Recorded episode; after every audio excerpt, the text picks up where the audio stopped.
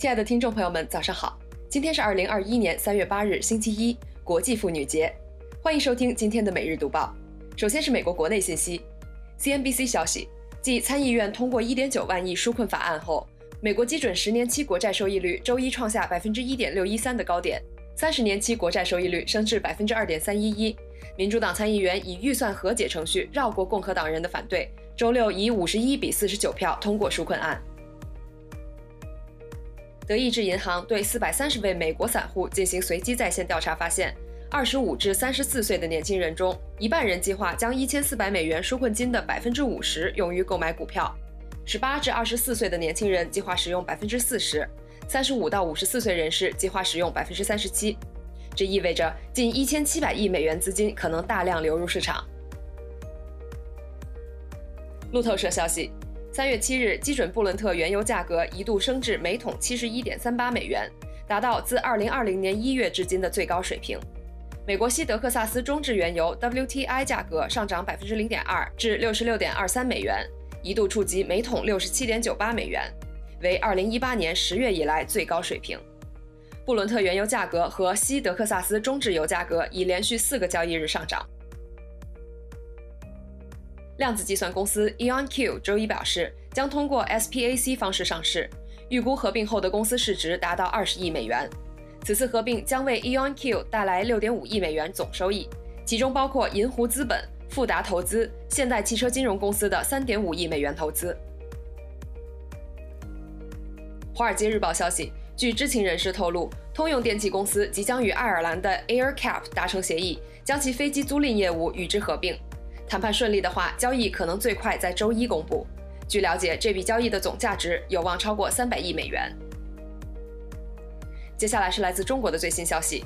澎湃新闻报道，三月八日下午，第十三届全国人大第四次会议结束后，工信部部长肖亚庆在接受采访时表示，数字经济发展要进一步夯实基础，扩大数字经济消费，并和各行各业融合，提升网速及网络覆盖，催生出更多新业态。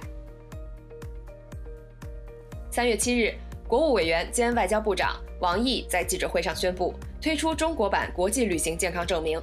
该综合性证明将展示持有人的核酸和抗体检测结果，以及疫苗接种情况等信息。该证明内含二维码，供各国相关部门验真并读取个人相关信息。该证明的微信小程序三月八日已正式上线，欢迎中国公民使用。环球时报报道。海关总署数据显示，今年前两个月，中国进出口表现远超市场预期，出口增速创1995年以来新高。按人民币计算，今年前两个月，中国货物贸易出口3.06万亿元，增长50.1%；进口2.38万亿元，增长14.5%；进出口总值5.44万亿元，同比增长32.2%。国家医保局发布《2020年医疗保障事业发展统计快报》。数据显示，二零二零年各地医保部门向新冠肺炎患者定点收治机构预拨专项资金一百九十四亿元，全年累计结算新冠肺炎患者医疗费用二十八点四亿元，其中医保基金支付十六点三亿元。新华社消息，中国人民银行发布公告，为维护银行体系流动性合理充裕，三月八日以利率招标方式开展一百亿元七天期逆回购操作，中标利率为百分之二点二。当日有一百亿元逆回购到期，央行实现零投放、零回笼。本周首个交易日，A 股主要股指全线大跌，上证综指跌百分之二点三，收报三千四百二十一点四一点；深证成指跌百分之三点八一，收报一万三千八百六十三点八一点；创业板指跌百分之四点九八，收报两千七百二十八点八四点；中小板指跌百分之三点九七，收报九千三百二十点三二点；电信服务。供水供气板块逆势收涨，沪深两市成交总量接近九千八百亿元。最后，我们来看看国际方面。澎湃新闻消息，日本读卖新闻通过随机拨打电话进行民意调查，调查显示，百分之七十七日本居民反对海外观众入境观看今年夏天举行的东京奥运会，支持者仅占百分之十八。近期，日本媒体还爆出大量日本名人请辞火炬手。三月八日，日本首相菅义伟回应称，火炬传递将按原计划进行。新华社消息，韩国政府八日表示，韩国与美国已就签署第十一份防卫费分担特别协定达成原则性协议，但未透露协议内容和防卫费分担的具体金额。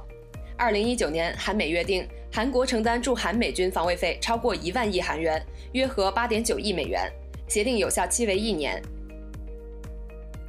沙特阿拉伯东部两处石油设施七日遭也门胡塞武装无人机和弹道导弹袭击。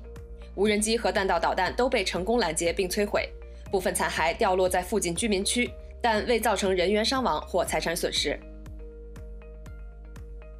路透社消息，松下公司将以七千亿日元和六十四点五亿美元的价格收购美国软件公司 Blue Yonder，旨在扩展结合软件、传感器和其他设备的硬件，以帮助公司提高运营效率。